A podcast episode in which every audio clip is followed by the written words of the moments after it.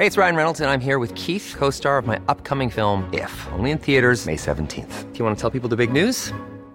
All right, I'll do. Sign up now and you'll get unlimited for $15 a month in six months of Paramount Plus Essential Plan on us. Mintmobile.com slash switch. Upfront payment of $45 equivalent to $15 per month. Unlimited over 40 gigabytes per month. Face lower speeds. Videos at 480p. Active Mint customers by 531.24 get six months of Paramount Plus Essential Plan. Auto renews after six months. Offer ends May 31st, 2024. Separate Paramount Plus registration required. Terms and conditions apply if rated PG. Noticias. ¿Qué tal? ¿Cómo le va? Estás a punto de escuchar Yo soy Javier Alatorre. las noticias con Javier Alatorre. La vamos a pasar muy bien. Comenzamos. cabe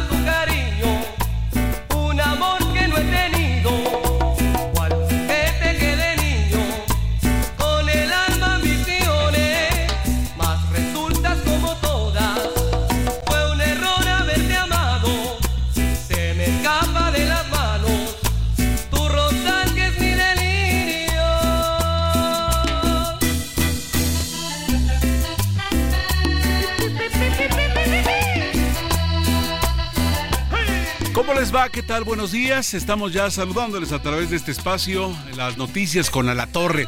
Bueno, eh, Javier de merecidas vacaciones, Anita del tipo, y de repente eh, nuestro Miguel, eh, ya saben, se atoran cosas en el aeropuerto, aquí y allá. Ese asunto de los aeropuertos en este fin de año siempre ha sido terrible y que conste que, viene en esta ocasión nuestro buen Miguel este, del extranjero, pero también pasa por allá, ¿no? No necesariamente de este lado. Pero bueno, así son estos días y por ello es que tengo el placer de acompañarle y saludarle y arrancar con esta música que es un clásico ya, el grupo Cañaveral. Venga.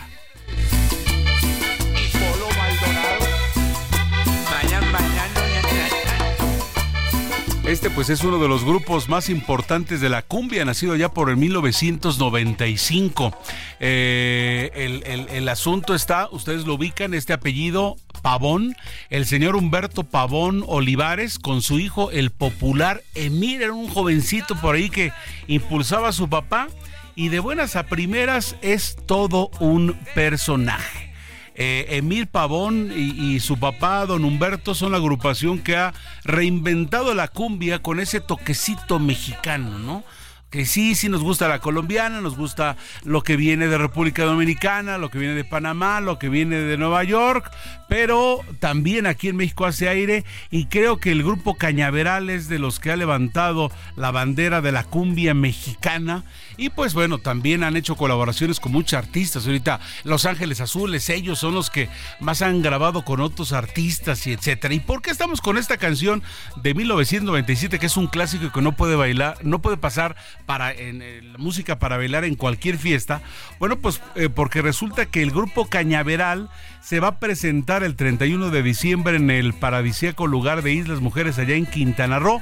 Cierran el 23 celebrando y cantando para dar inicio al 24 y así lo van a festejar los de Islas Mujeres.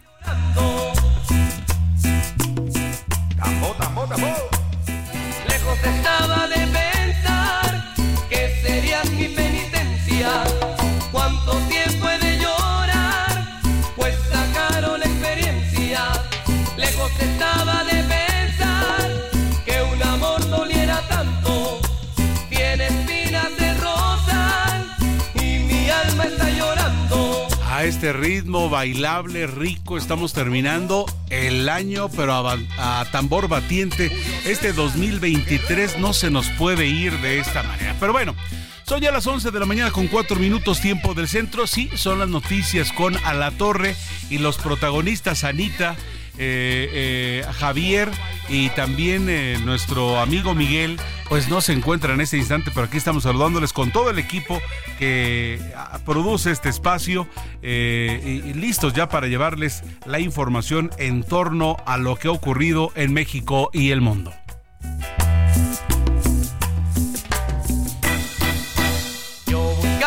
Bueno. Vamos a empezar a platicar acerca de lo que hay en esta oportunidad, en este día. Hay mucha información en México y el mundo.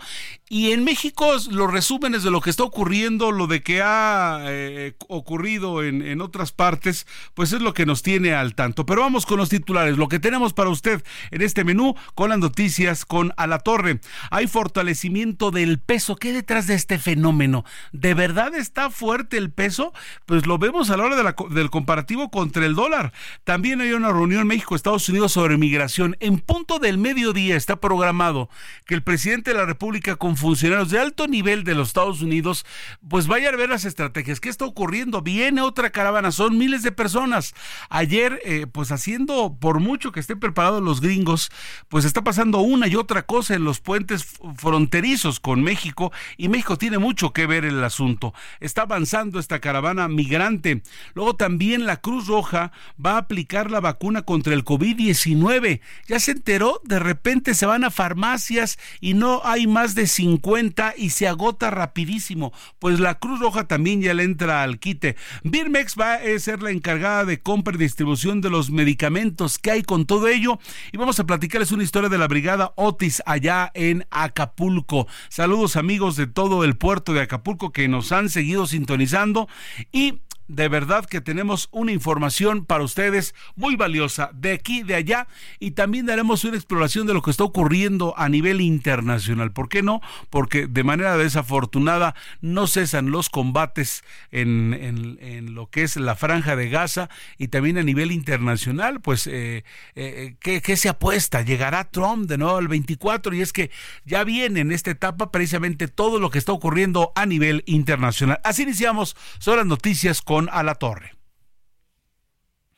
Y de verdad que agradecemos a ustedes que, que nos estén sintonizando y que estén de esta parte de, del cuadrante. A lo largo y ancho de la República Mexicana, gracias por su compañía. De verdad. Ah, queremos invitarles, por cierto, gracias Betty Ibáñez, que ahorita está hoy, hoy está en la producción.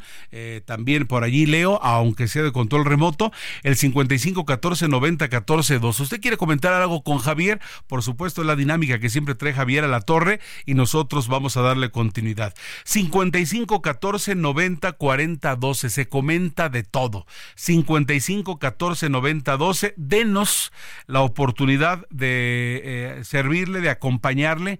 Cualquier punto de vista, cualquier información que usted tenga donde usted se encuentre en este momento, estamos para servirle. Voy a reiterarle el número apúntese por allí donde se acuerdan las recetas que nos dábamos con pluma. Hay gente, por supuesto, que la gran mayoría de ustedes anota ya todo de manera digital en el celular, pero quienes no tengan ya su papel y su pluma o lápiz a la mano.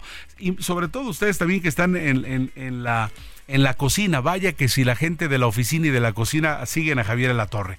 55 14 90 40 12. 55 14 90 40 12. Estamos para servirles y nos encantará de verdad acompañarle. Bueno,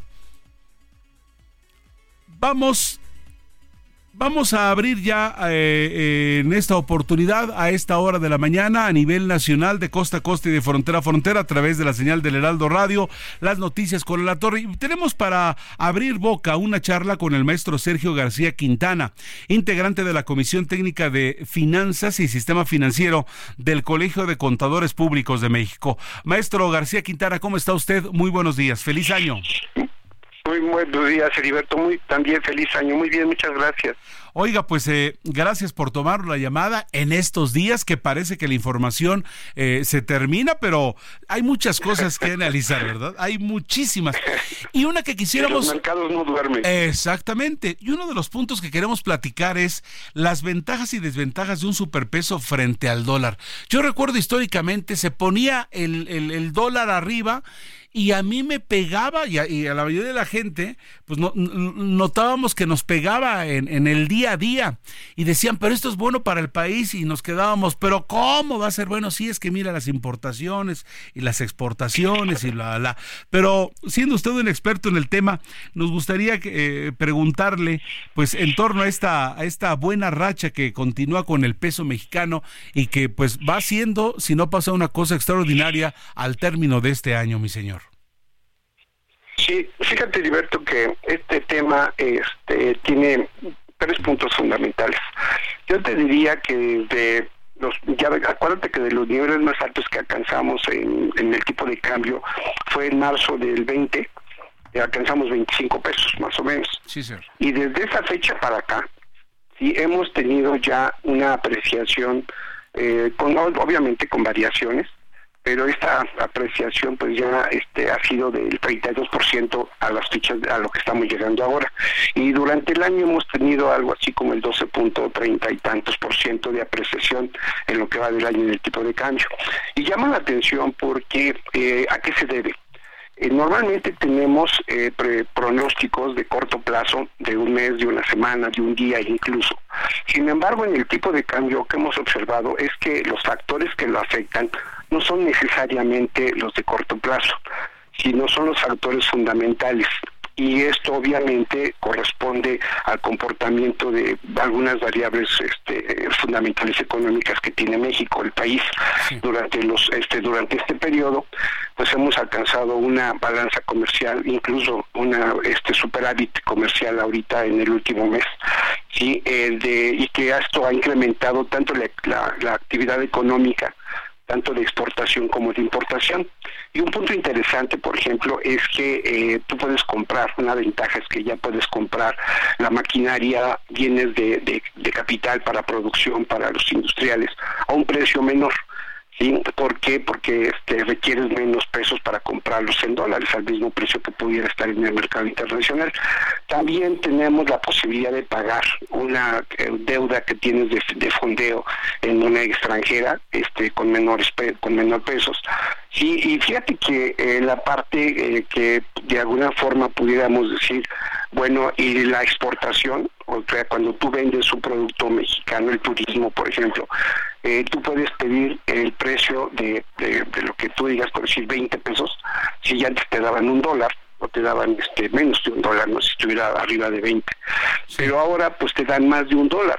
¿Sí? si tú sigues manteniendo ese precio. Entonces, el ingreso de todas estas divisas, incluso en toda esta actividad comercial, pues te han dado la oportunidad de tener reservas que llegamos a por actualmente a 210 mil millones de dólares, lo cual nos da un escenario muy diferente de cuando tuvimos aquellas devaluaciones de, en el pasado que fueron este, catastróficas para la economía nacional y que requieren de un proceso muy largo de recuperación. Entonces, en las remesas que están llegando también, tú podrías decir, oye, pero pues es que los que reciben los dólares ya los cambian y les dan menos, Menos. pesos, ¿no?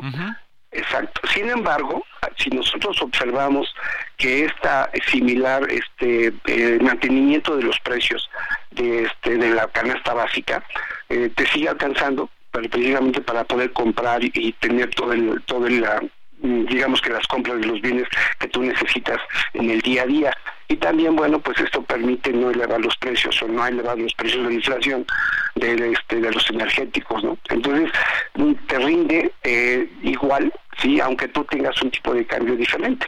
Entonces esto evidentemente también tiene pues, unas ventajas. Cuando te hablamos de la inversión ya en México pues se requiere invertir más divisas. ¿por qué? porque ahora pues tienen que invertir para llegar al mismo nivel de dólares de, de inversión pues tienen que mandar más dólares hacia el, el- al tipo de cambio menor Sí, obviamente eh, esta parte se, se está viendo en todos los mercados. También hay mucha inversión, pues, tú sabes, de, este, de bienes en dólares. Cuando se hacen los afores y los fondos de inversión y todo esto también tienen esta esta posibilidad eh, de poder ellos eh, de alguna manera puedes invertir, nada más que nada más aquí hay que tener cuidado de qué lado de la, del- de la balanza estás, ¿no? Eh, para poder cubrir el riesgo, pues, cuando se va eh, depreciando, pues compras dólares, futuros de dólares o instrumentos derivados de dólares para poder pagar a un precio fijo menor al que tú pudieras tener ya cuando se ha devaluado. Y también podrías vender estos dólares desde hoy, si van a llegar dentro de dos, tres o cuatro meses, y ahí van a tener un precio menor en, en pesos, ¿no? Entonces esta posibilidad de cubrir, este, te da un te la da precisamente una estabilidad en tus ingresos. Sí, el- el- hemos visto que esta estabilidad de los ingresos personal a nivel eh, persona eh, o a empresa requiere tener una planeación y una administración de riesgos. Y el otro punto es en qué parte de la economía estás ubicado o en qué país de la- estás, estás ubicado. Hay otros países en Sudamérica que tienen ahorita pues eh, efectos cambiarios muy fuertes, extremadamente fuertes. Sí, sí, Sí, Venezuela, Argentina, no sé, ajá.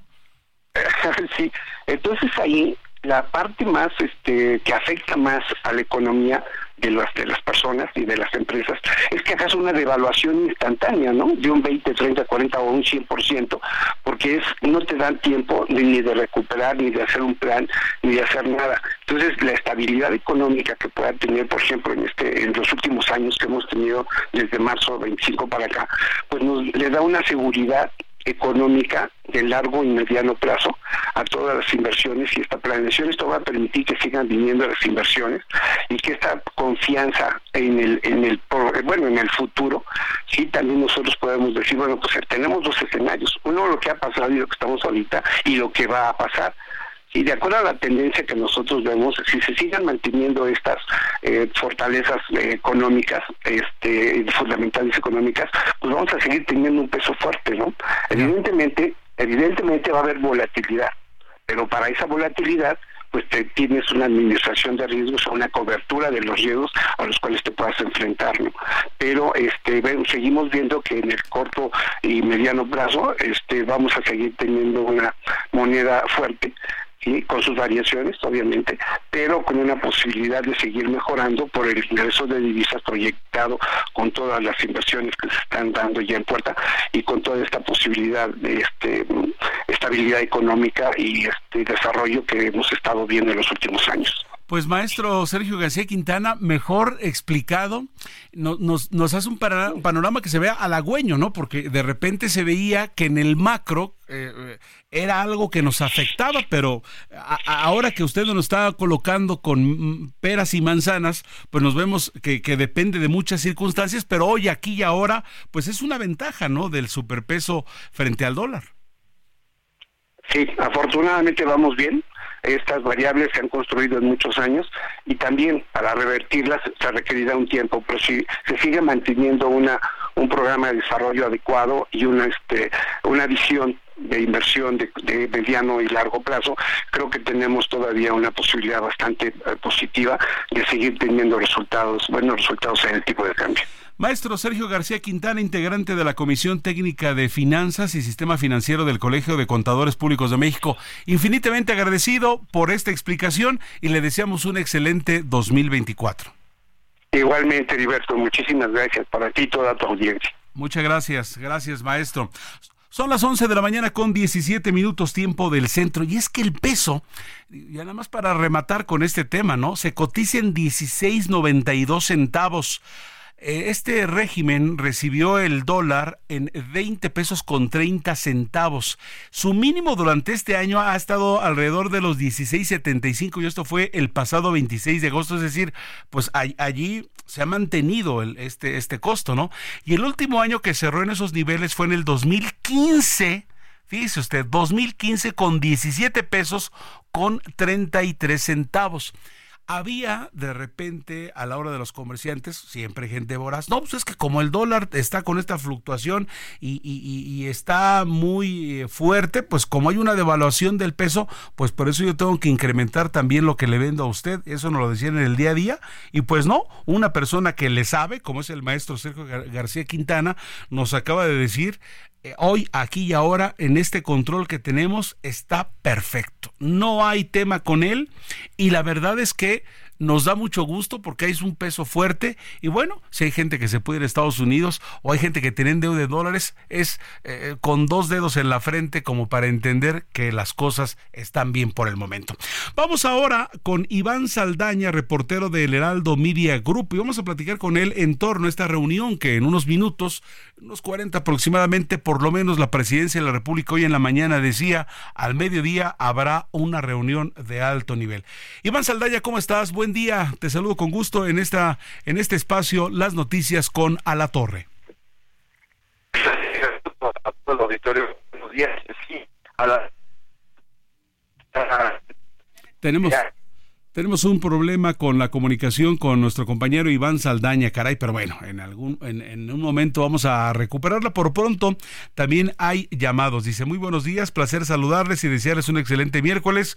Un abrazo fraterno, Julio Jiménez Martínez. Muchas gracias, Julio, por su comunicación y reitero a ustedes que estamos listos para recibir sus llamadas de donde quiera que nos llamen de, la República Mexicana, 5514 90 40 12.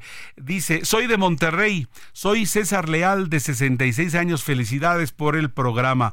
Gracias César, así lo haremos llegar con el señor Javier Alatorre. Ahora sí, hemos recuperado ya la señal con Iván Saldaña. Híjole, no, se cortó la comunicación, pero vamos a hablar eh, con él precisamente porque pues hay mucho de qué hablar en torno a esta reunión con un comité de los Estados Unidos. Por los Estados Unidos los encabeza el secretario de Estado, Anthony Blinken. ¿Quién es el secretario del Estado? Pues es el segundo de a bordo, ¿eh?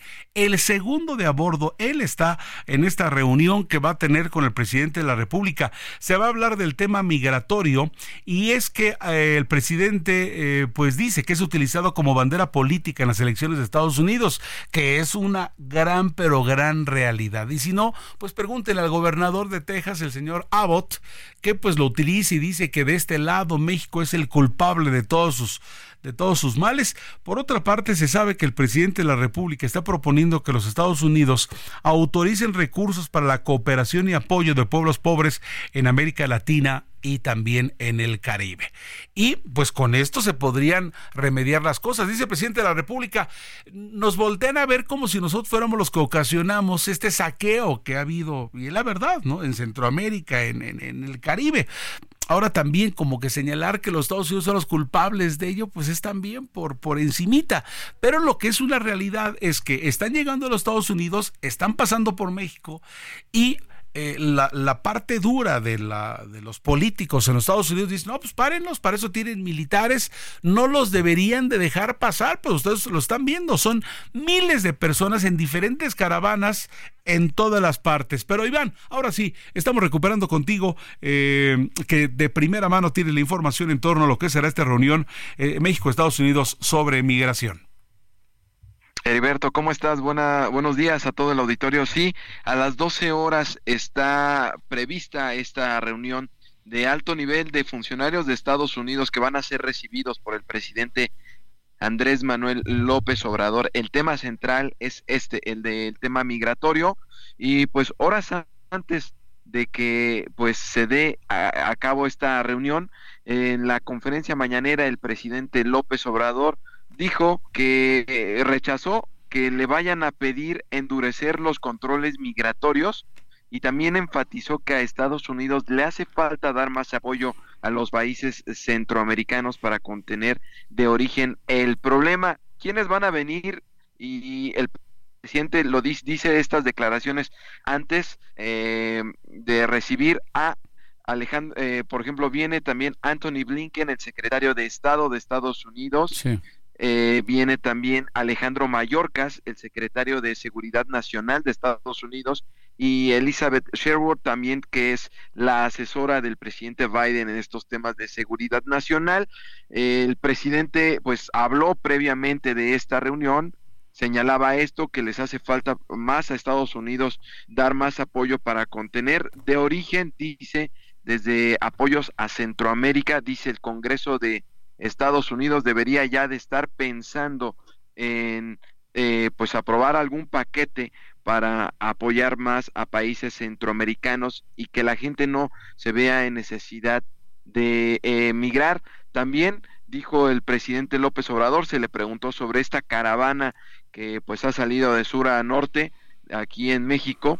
Eh, se le preguntó si veía a algunos grupos políticos eh, ligados a los temas electorales en Estados Unidos, el presidente decía que sí, que precisamente porque en Estados Unidos está el tema electoral en marcha, pues por eso se estaban aprovechando, además de grupos que tradicionalmente, pues como coyotes en referencia, se, se eh, empiezan a mover a la gente, prometiéndoles poder eh, llegar a Estados Unidos. Y comentarles también, Heriberto, Sí. que el presidente López Obrador resaltó que en esta administración del presidente Joe Biden, pues hay más facilidades para los migrantes para que puedan obtener visas de trabajo, pero dijo todo tiene un límite, entonces en referencia de que pues no van a haber eh, oportunidad para que todos puedan pasar, eh, por lo que dice es urgente, reitero,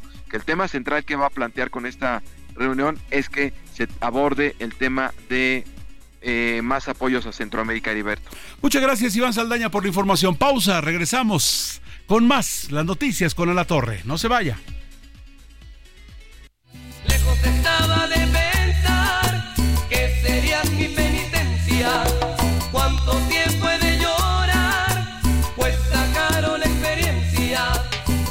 Conéctate con Javier a través de Twitter, arroba javier-alatorre. Sigue con nosotros. Volvemos con más noticias. Antes que los demás. Heraldo Radio, la H se lee, se comparte, se ve y ahora también se escucha.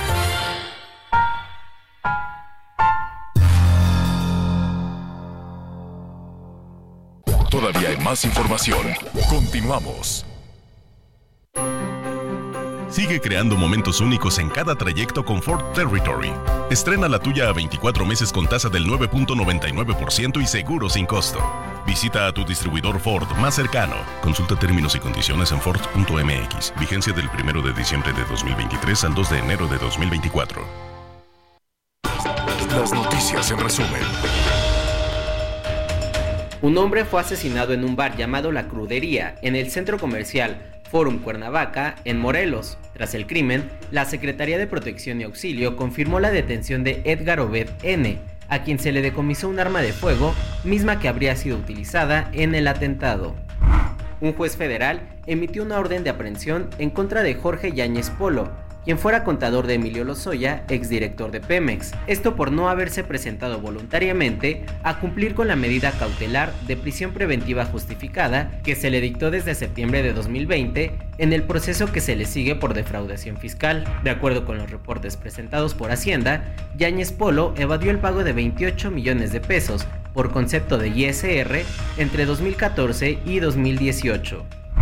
Un comandante de la Policía Estatal de Oaxaca fue baleado en inmediaciones del centro comercial Plaza del Valle. El oficial, identificado como Federico Pedro, resultó herido y fue trasladado a un hospital del IMSS. Las autoridades informaron que se trató de un intento de robo, pues el comandante portaba 500 mil pesos en efectivo cuando resultó herido.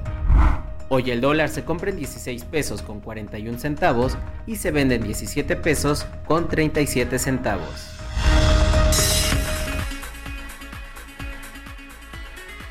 ¿Cuál es la manera de comunicarse con las noticias con A la Torre? Es el 55 14 90 40 12. Voy a reiterarlo para ustedes después de dar alguna salida a, algunas comunicaciones que estamos teniendo en esta oportunidad. Dice, saludos al licenciado Javier A la Torre. Las noticias así deben ser. Eso de dar noticias atrasadas, que se va el titular bueno, hay mil comunicadores que van a dar noticias. Felicidades al Heraldo Radio por no dar noticias atrasadas, dice el doctor Jerónimo. ¿sí? Se va el titular, como debe de ser, con un descanso ya más que merecido. Y aquí, pues, los suplentes a dar las noticias del día estamos para servirle, doctor Jerónimo, gracias. Don Miguel Aquino presente, le manda a saludar Laredo Smith, escritor atento a usted, él desde McAllen, Texas, en el 91.7. Pues don Miguel Aquino como siempre, al pie del cañón, es, pero, hombre, los vuelos que no tienen palabras. Él ya estaba listo, dispuesto y todo. Ayer mismo se enlazó y toda la cosa perfecta, pero que le cambian el vuelo, que le dicen, ¿sabe qué, señor? Este tiene que irse usted más lento y aquí las circunstancias. Por eso es que Miguel Aquino, que está conduciendo en, habitualmente en estos días, pues ahorita no está, eh, eh, y Anita y Javier a la Torre, pues están de vacaciones. En esta oportunidad le saluda a su servidor Heriberto Vázquez.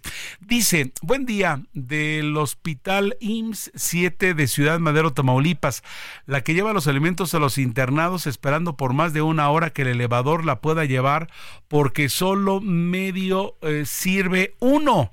El de intendencia subiendo por las escaleras, sí hace lo que pueden, este, en un diablito, garrafas para la limpieza. ¿Y dónde está el sistema de salud prometido? En fin, pues Elena de Vázquez, allá en Ciudad Mero, Tamaulipas. ¿Cómo se ha tenido, o sea, puntualmente cómo los hospitales del IMSS han tenido problemas con los elevadores, caray, y nos están reportando fallas en este, ¿no? Entonces tal vez, digo, no lo sé, ¿eh? ¿qué tal si es el proveedor el que le daba mantenimiento? Porque es, es muy curioso, ¿no? De repente que pasen cosas curiosas, pues fallarnos una cosa, que de repente los baños, que no hay jabón, etcétera, pero pues ha pasado y ya costó la vida por allí de un inocente, ¿no? Y otros con grandes sustos. Bueno, pues ahora nos lo están reportando en el IMSS 7, eh, en el Hospital eh, Regional IMSS 7 eh, en Ciudad Madero, Tamaulipas. Y tenemos otra, otra, otra comunicación. Recuerden, 5514 90 40 12. Es donde le da salida a las noticias con A la Torre. 5514 90 40 12. Por lo pronto tenemos ya en la línea telefónica para seguir platicando con ustedes y saludamos con mucho gusto a los amigos de Heraldo Radio allá en Tuxtla Gutiérrez, en Chiapas, en el, en el 88.3. José Torres Cancino, me da mucho gusto saludarte. Él es corresponsal del Heraldo Radio allá en Chiapas. ¿Cómo estás? Buen día y por favor con la información de que está avanzando esta caravana, una más de migrantes en esta etapa final eh, eh, del año, José. Heriberto, buenos días. Se ha denominado a esta movilización, este éxodo de migrantes que partió el pasado 24 de diciembre como el éxodo de la pobreza, y es que dicen estos extranjeros que son ellos los que no tienen dinero para poder pagar a estas redes de tráfico que trabajan, que operan en todo el territorio mexicano y que lamentablemente los tiene ahora avanzando en esta caravana integrada, según estimaciones, como lo decíamos ayer, de autoridades en los municipios por donde han pasado, de por cerca de siete mil a 7.500 personas que siguen todavía en ruta. Contrario, eh, y lo decíamos ayer también Heriberto, contrario a otras caravanas, esta no se ha debilitado, al contrario parece que cobra fuerza y es que a través de los municipios que van pasando, más gente, más extranjeros, más migrantes se van uniendo, que quedaron, quedaron dispersos en otras movilizaciones que hubo en fechas anteriores aquí en el territorio de Chepaneco. En estos momentos nos encontramos ya en el municipio de Escuintla, donde la caravana pues prácticamente hizo tiempo récord desde un municipio a otro. Salimos de Villacomaltitlán a las 4 de la mañana con 10 minutos y a las 8 de la mañana estábamos llegando ya a Escuintla para recorrer aproximadamente de 12 a 14 kilómetros. Bastante rápido lo hizo la caravana y bueno, en estos momentos ya descansan en esta localidad que te digo. Se encuentra todavía distante aproximadamente 200 eh, kilómetros de los límites con Oaxaca, que es el punto meta de esta caravana y donde dicen intentarán solicitar los permisos de libre tránsito al Instituto Nacional de Migración. Sin embargo, pues se, se ve complicado el panorama para estos migrantes que siguen avanzando y que hoy ya presentan aún más complicaciones físicas, ya se empiezan a notar complicaciones de salud también, sobre todo en menores de edad. Heriberto, para las próximas horas va a haber tensión aquí en la movilización de la caravana, debido a que, bueno, como todos sabemos, a las 12 del día, al mediodía, hay una reunión importantísima entre el gobierno de Estados Unidos y México, donde se van a tomar acuerdos y habrá importantes decisiones que seguramente harán eco en esta movilización de más de 7 mil personas que siguen en ruta por el sur de México. Oye, José, tú haces énfasis de la rapidez con que pasaron de un municipio a otro. Esto ha sido porque nadie los ha detenido en otras ocasiones. Este, ¿Por qué esta ocasión es más rápido y esto a qué se debe? Interesante lo que pregunta Heriberto, porque muchas veces eh, se, cuestiona a la gente que eh, no, no entiende todavía cómo son estas movilizaciones desde el sur. Lo que está pasando es que, una, eh, por la temporada de Sembrina hay muy poca ayuda y protección, sobre todo de organizaciones no gubernamentales e incluso de autoridades de los tres órdenes de gobierno aquí en Chiapas. Ayer lo decíamos también, prácticamente esta caravana va avanzando sola sin ningún tipo de, ayuda. Y bueno, han ayudado pobladores que en cada uno de los municipios donde han pasado, que hasta el momento se han atravesado cinco, y no están siendo detenidos los migrantes. Lo que se ha denunciado constantemente desde que inició diciembre es esta retención burocrática, le llaman ellos, y también los activistas, debido a que el Instituto Nacional de Migración no les está otorgando permisos de libre tránsito por México y dicen se ven obligados a salir de esta manera en caravana en temperaturas que prácticamente ya eh, eh, tocan los 40 grados centígrados aquí en el sur de Chiapas, pese a ser temporada de sembrina. Ya está. Oye, ahora, la ruta que tú comentas están a punto de llegar a, bueno, aquí, el objetivo primario para a, a partir de allí tal vez organizar papeles frente al gobierno mexicano es llegar a Oaxaca. Es una ruta que habitualmente ellos hacen porque me daba la impresión que se iban por hacia hacia Puebla, en algunos casos Ciudad de México, Veracruz, Tamaulipas, no necesariamente Oaxaca. Bueno, van a tomar esta ruta que algunas veces es utilizada por estas caravanas, otras veces se dispersan mucho antes de llegar a territorio oaxaqueño. Lo que buscan es conectar por toda la orilla del istmo de Tehuantepec de Oaxaca, por supuesto, y luego comenzar a escalar también por toda la orilla de Veracruz para acercarse a Puebla y en consecuencia a la Ciudad de México. Ese es el plan original que se tiene, pero hace unos momentos el activista Luis García Villagrán, quien es el que dirige esta caravana, señaló que mañana se van a caminar, mira, y mira este dato, cerca de 30 kilómetros bajo este intenso sol, 30 kilómetros que a pie pues resultan ser muchos kilómetros y van a intentarlo mañana en el municipio de Mapastepec, llegar a este punto donde buscarán, dicen, que se le dé la atención a los núcleos familiares principalmente y a mujeres y a niños que van en esta caravana. Así que hay una pequeña eh, esperanza para estos migrantes que mañana pudieran recibir atención, no es nada confirmado, pero mientras esto pasa o si no pasa, se espera la decisión que eh, pues resuelvan hoy México y Estados Unidos al mediodía y en torno a eso tomarán decisiones también para ver si continúan o no. Oye, y este asunto de la rapidez, eh, eh, José Torres Cancino, estamos platicando con él, que es nuestro corresponsal del Aldo Media Group en Chiapas, ¿obedece algo? O sea, ¿cuál es la premura? ¿Quieren estar año nuevo en, en, en, en la frontera? No sé. Sí, se, ha marcado como, como meta eh, llegar antes del 31 de diciembre a, a, territorio oaxaqueño, lo que comentábamos, porque allí es donde se hará otra vez esta petición, ya no de manera unitaria, sino masiva de la caravana, de eh, que les expidan estos permisos de libre tránsito por México. Esa es la, la preocupación y también la rapidez por la que esta caravana está avanzando de esta manera. Al contrario, estaríamos todavía muy retrasados, eh, muy atrasados, perdón, en, en, cuanto al camino que lleva esta movilización de migrantes, estaríamos todavía 20 kilómetros atrás, pero ahora se están moviendo muy rápido y evidentemente, Heriberto, esto tiene repercusiones porque ya está afectando, como te decía, la salud de los integrantes de la caravana.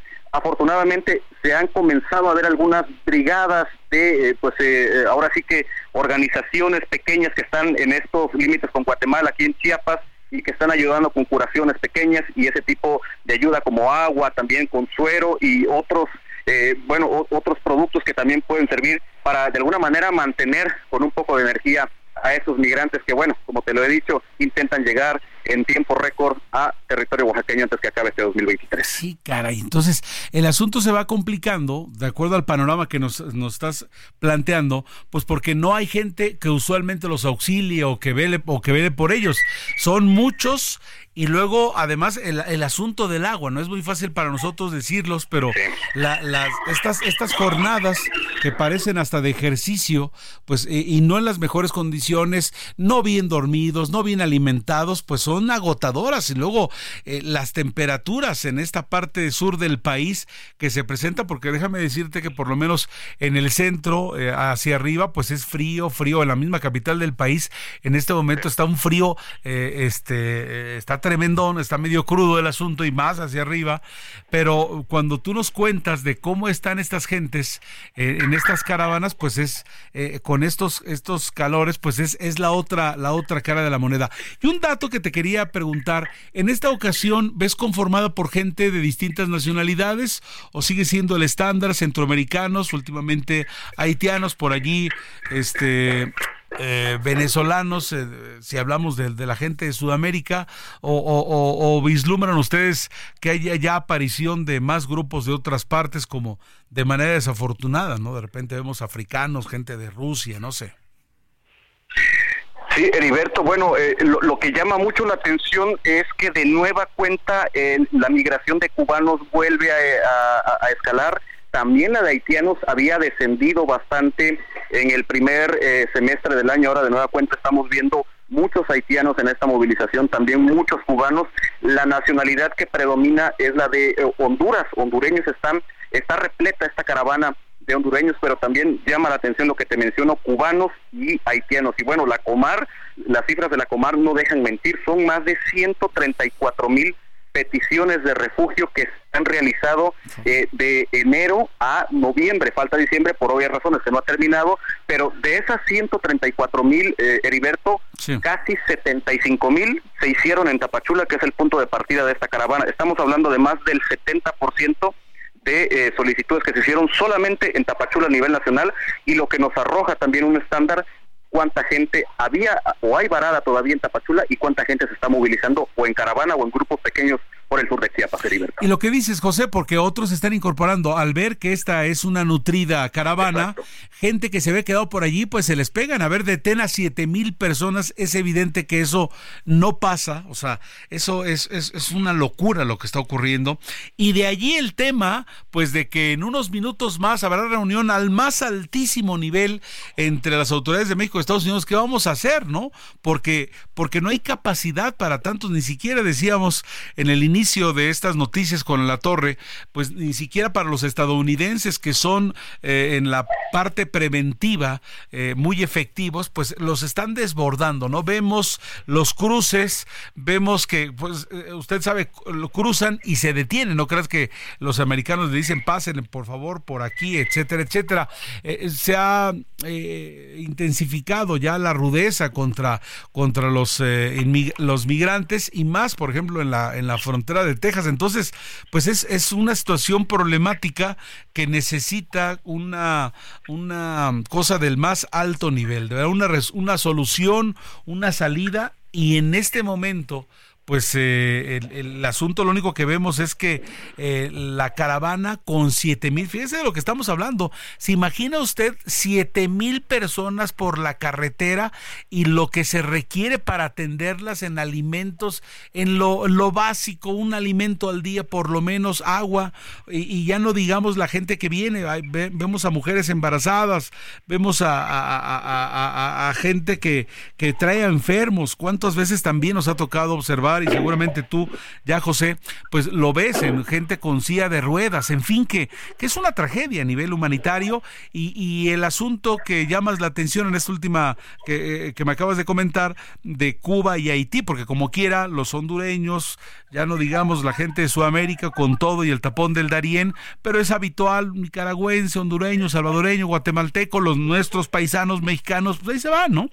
pero quienes vienen y llegan a, Centroamérica o llegan a México directamente, esos cubanos y esos haitianos no llegaron nadando, ¿eh? llegaron con gente que los está extorsionando y que llegaron pagando mucho dinero para estar en territorio ya del continente y enfilarse hacia los Estados Unidos, José. Sí, Heriberto, y, bueno, a todo esto agregamos también que se ha vuelto una migración vaivén y la denomino así porque, por ejemplo, ayer cuando la caravana avanzaba, un grupo de aproximadamente 100 cubanos se desprendió del grupo principal, comenzó a avanzar por la carretera y más adelante los interceptó el Instituto Nacional de Migración, los subió a un autobús y los regresó hasta 20 kilómetros atrás de donde había caminado. A esto me refiero con la, con la migración vaivén porque si los retornan a la frontera con Guatemala, los migrantes lo que hacen es vuelven a agarrar sus maletas y empiezan a escalar de nueva cuenta hacia los puntos que necesitan llegar, en este caso eh, en los límites con Oaxaca también, Veracruz, Puebla y otras entidades. Y esto se complica porque a final de cuentas este embudo humano se moviliza un poco, pero no termina por desprenderse y queda aquí atorado en Chiapas. Y a esto, Heriberto, por supuesto, le sumamos toda la cantidad de migrantes que están allá en la frontera norte, que las imágenes que hemos visto pues no nos dejan mentir. Así es. Como siempre, José Torres Cancino, gracias por la información en este momento, en este instante, lo que se está generando allá al sur del país en Heraldo Radio, allá en Chiapas. Un abrazo fuerte y muchas gracias por la información. Abrazo de vuelta, Heriberto. Buenos días. Gracias, José Torres Cancino. Saludos, amigos de Tuxtla Gutiérrez en el Aldo Radio 88.3. Información valiosísima. Vamos a más, son las noticias con la torre. Eh, tengo a Jorge Alberto Forastieri Muñoz. Él es delegado estatal de la Cruz Roja Mexicana en el Estado de México. Y es que, eh, pues, a partir del jueves se ha anunciado que se va a aplicar la vacuna Pfizer en delegaciones de la Cruz Roja. Y en el Estado de México será en Toluca, Naucalpan, Cuautitlán. En la Ciudad de México, en, las delegaciones denominadas lilas, por ejemplo, con Coajimalpa y en el Hospital Central de Polanco. Esta vacuna se va a ofrecer en un horario de 9 a 6 de la tarde y se va a aplicar en presentaciones adulto e infantil y la cuota de recuperación se ha fijado en 785 pesos. Es así, Jorge Alberto Forasteri, muchas gracias por tomarnos la llamada. Buen día.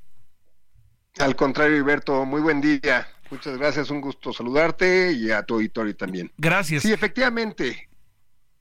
Perdón, sí, efectivamente, a partir de mañana eh, este, estaremos poniendo este biológico a la población.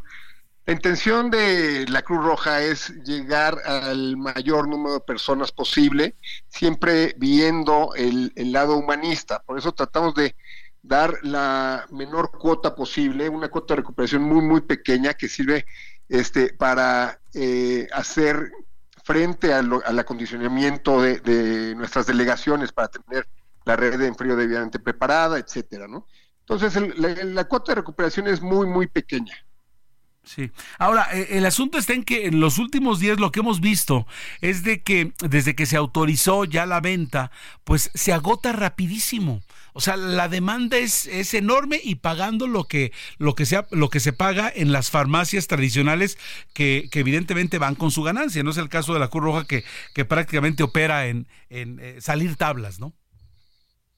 Sí, así es. Eh, la, la, cuota de recuperación que cobra la Cruz Roja es efectivamente para hacer frente a, los gastos. Esa es la finalidad. Lo único que da la Cruz Roja de manera totalmente gratuita es cubrir las emergencias. Sí. Eh, todo lo demás, los servicios que damos, servicios médicos, eh, eh, cursos de capacitación, cobramos igualmente una cuota de recuperación para hacer frente a las emergencias que les damos gratuitas. ¿no? Claro. y vivimos de eso, vivimos de los donativos de gente y de empresas de buena voluntad y de los servicios que otorgamos con las cuotas de recuperación que mencioné.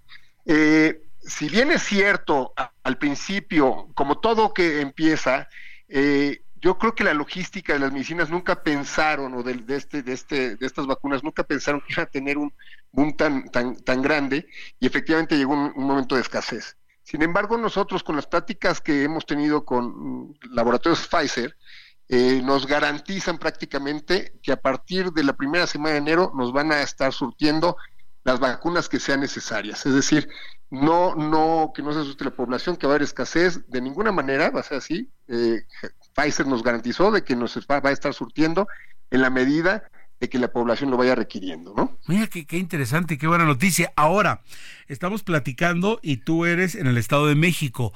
¿No sabes si a nivel nacional en otras partes se va a aplicar la misma medida? ¿La Cruz Roja va a intervenir para estas vacunas? Sí, efectivamente, en esta primera etapa nada más se va a poner en el Estado de México y en la Ciudad de México. Sin uh -huh. embargo, a partir de no sé, eh, ahorita lo que estamos haciendo es acondicionando las, las demás delegaciones estatales, las delegaciones locales que tenemos en el país, que son un total de 500, las que tengan la capacidad de tener esta red en frío y que tengan el personal debidamente capacitado, las podrán tener. Ya nuestro presidente nacional, el licenciado Carlos Freiner, quiere instrucciones para que vayan acondicionando estas, estas delegaciones para poder estar surtiendo y a toda la población en el territorio que más se pueda, ¿no? Esto será, yo me imagino, entre la primera y segunda semana de enero, ya podremos estar surtiendo en varias partes de, del país. Perfecto, pues bueno, pues esta es información muy valiosa. Ahora, un punto, eh, teni ah, teniendo la oportunidad de tenerte, ¿desde a qué horas aquí en, la, aquí en la Ciudad de México y al rato será espejo, supongo, a nivel nacional? ¿Desde a qué horas la gente, porque todo empieza el día de mañana, tenemos entendido, ¿desde a qué horas hay que formarse? ¿Cómo le hacemos? ¿Cómo hay que llegar? ¿Cuáles serían las generales ¿Qué? que nos podrías decir? Qué, buen, qué bueno que tocas ese punto, Heriberto. Eh, mira, nosotros lo que estamos haciendo en las delegaciones es eh, de la gente que nos está llamando y que se meten a nuestras páginas, a la página de internet de la Cruz Roja Mexicana, Delegación Estado de México, eh, llaman a las delegaciones y hacen reservaciones. Estamos, lo estamos manejando por reservación. en esta, te digo, en esta primera etapa, que el número de vacunas ahorita, en esta semana, es limitada. Sin embargo, a partir de el primer de enero, 2 de enero, sí. eh, ya va a estar fluyendo con, con toda tranquilidad, ¿no? Eh, para no apurarnos, para que no nos venga el pánico. Uh -huh. ¿Lo ideal es que hacer sí. reservación? Sí, sí, lo ideal es que haga reservación ahorita que están limitadas y que que, que la gente eh, no se lleve el chasco de ir a hacer filas y de repente llegar y que ya no, que ya no hay, que puede suceder en esta semana. Eh, digo, también, como te comento, a partir del 2 de febrero vamos a tener la, la cantidad de vacunas suficientes para toda la población. Lo- por orden natural, lo ideal es de que se metan a las páginas de la Cruz Roja Mexicana y vean en la delegación que les corresponde, en, el- en la entidad, y vayan haciendo sus reservaciones. Así es. Y, ya nos lo está diciendo una, un- una voz eh, oficial de la Cruz Roja, este, amigos del auditorio. No vayamos corriendo, mamá, apúrate mañana nos vamos temprano y a las 4 de la mañana y nos ponemos allá afuera de Polanco, y etcétera, etcétera. Va a haber para todos, es una garantía y estamos al pendiente de ello. Yo te agradezco mucho, Jorge Alberto Forastire Muñoz, delegado estatal de Cruz Mexicana en el Estado de México de la Cruz Roja, por esta charla. Y si nos permites, estaremos en contacto con las noticias con la torre para más información conforme vaya sucediendo. Por lo pronto, te deseamos un feliz 2024 a ti y a todos los de la Cruz Roja. Muchas gracias, Heriberto, igualmente. Muchas gracias a ustedes. ¿eh? Muy amable, gracias. Vamos a pausa, regresamos con más. Lejos estaba de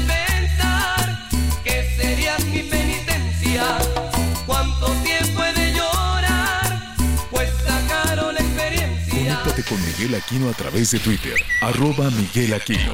Toda la información antes que los demás. Ya volvemos.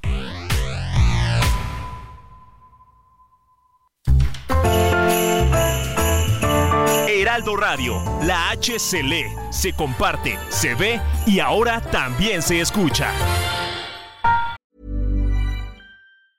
It's that time of the year. Your vacation is coming up. You can already hear the beach waves, feel the warm breeze, relax, and think about work. You really, really want it all to work out while you're away. Monday.com gives you and the team that peace of mind. When all work is on one platform and everyone's in sync, things just flow wherever you are.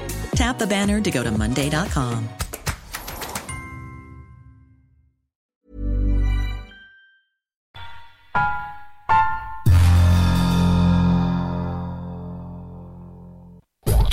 más información. Continuamos. Sigue creando momentos únicos con Ford. Estrena tu Ford preferido con tasas desde 0% y seguro promocional.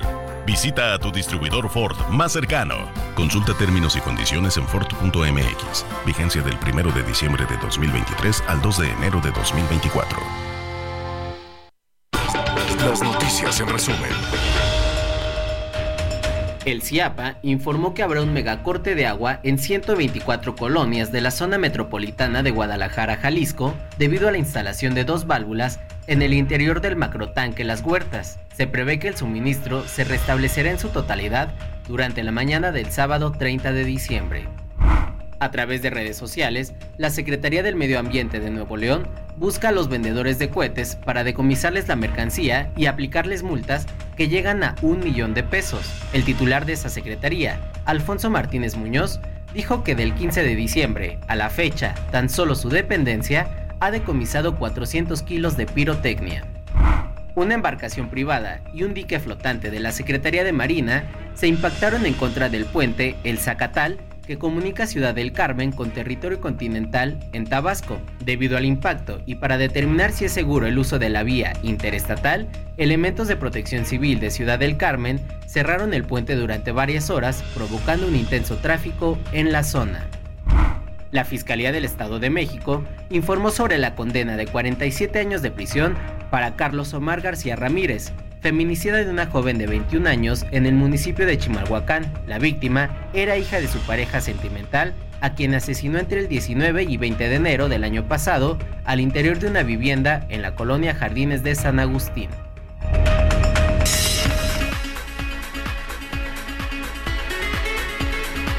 Son las 12 con dos minutos, estamos listos para llevar a usted la segunda hora de las noticias con La Torre, Javier La Torre, Anita Lomelí. Se encuentran de vacaciones. Miguel Aquino estaba de regreso en ellas, pero tuvo un pequeño contratiempo. Está bien, le está perfectamente, así que no pasa nada. Y aquí estamos debatedores emergentes con todo el gusto y el placer del mundo. Bueno, el día de ayer, luego de 13 años, se retomó la operación de Mexicana, de la línea aérea mexicana. Eh, pues eh, arranca esta operación de esta línea con cinco aviones eh, que pertenecían ya a la Fuerza Aérea Mexicana y dos rentados a una empresa mexicana, por una empresa mexicana o una empresa estadounidense. Y para enero o febrero del próximo año se prevé que lleguen a 10 con 5 Boeings más rentados a, eh, por esta línea aérea. En el primer vuelo se vendieron eh, y el primer día de operaciones 425 boletos, ¿no? Fue muy sonado que iba para Tulum, iba por allí un problemilla, este, no porque haya sido mexicana u otra, se dieron vueltas por Mérida, se retrasó un poquito el asunto, pero bueno, esta aerolínea inicia actividades con 14 destinos del país desde el Aeropuerto Internacional Felipe Ángeles. ¿Qué hay detrás de todo ello? Si nos quedamos asombrados de que una línea aérea estaba de regreso que, ya está eh, operando de nueva cuenta. ¿Y a dónde va a viajar? Tijuana, Monterrey, Mazatlán, Ciudad Victoria, Guadalajara, Puerto Vallarta, Ixtapas y Guatanejo, Acapulco, Mérida, Campeche, Villahermosa, Palenque, Tulum y Chetumal. La clave del asunto es que tiene costos menores a los de aerolíneas comerciales y ofrece por lanzamiento beneficios como selección de asiento y equipaje documentado de hasta 25 kilos. En fin, eh, para que usted tenga una idea, por ejemplo, antes de entrar con nuestro invitado, que, es un experto en el tema, eh, el vuelo a Puerto Vallarta viajando el, viernes 5 de enero, el Mexicana de Aviación saliendo del AIFA sería de eh, un costo de 1.039 pesos más 309 del TUA. Por Aeroméxico, la tarifa básica eh, eh, sería de 2.231. Y si usted se fuera por Viverebus saliendo del mismo aeropuerto de la Ciudad de México, saldría 594 más 567 del TUA. En fin, algo polémico, definitivamente es lo que está ah, iniciando con el regreso de Mexicana. Y es por ello que nos hace favor de tomar la llamada Juan Carlos Machorro, abogado socio líder de la práctica transaccional de Santa Marina y Esteta. ¿Cómo está Juan Carlos? Le agradezco infinitamente que nos tome la llamada. Buenas tardes.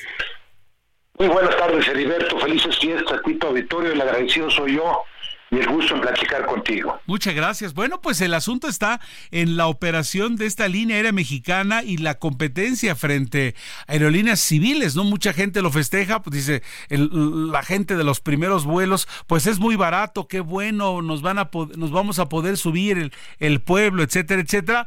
Y otros, se comenta, es una práctica desleal contra las eh, aerolíneas ya establecidas. Mira, yo creo que antes de determinar si es motivo de celebración o no, hay varias preguntas que hoy son más las preguntas que las respuestas sobre la mesa, Heriberto, por, por varias razones. Creo que lo primero que hay que destacar es que no se trata de un regreso de Mexicana de Aviación. Mexicana de Aviación, la sociedad mercantil que operaba con esa marca, sigue viva, está en terapia intensiva, está en proceso de ser desconectada definitivamente, tiene todavía deudos con más de 8 mil empleados y trabajadores que no están siendo recontratados por esta nueva empresa. Eh, ese concurso mercantil tiene 13 años de que cesó operaciones Mexicana de Aviación. Este es un nuevo proyecto, es una nueva línea aérea, mucho más pequeña, mucho menos planeada que lo que fue en su momento Compañía Mexicana de Aviación. Lo que pasa es que esta nueva línea aérea en manos del gobierno federal y específicamente de la Secretaría de la Defensa Nacional, le compró la marca, entre otros activos, a Compañía Mexicana de Aviación. Creo que esa es una primera diferenciación que es importante hacer. Segundo, eh, ¿Es motivo de festejo o no? Habrá que ver. Mira, en todo el mundo, históricamente, prácticamente todas las líneas aéreas que han sido operadas por las Fuerzas Armadas en forma comercial han sido un rotundo fracaso. Y la razón de ser de esto es que el negocio de las líneas aéreas comerciales, como sabes, Heriberto, es un negocio, una actividad sumamente compleja, muy sofisticada, muy competida, de márgenes de utilidad sumamente estrechos.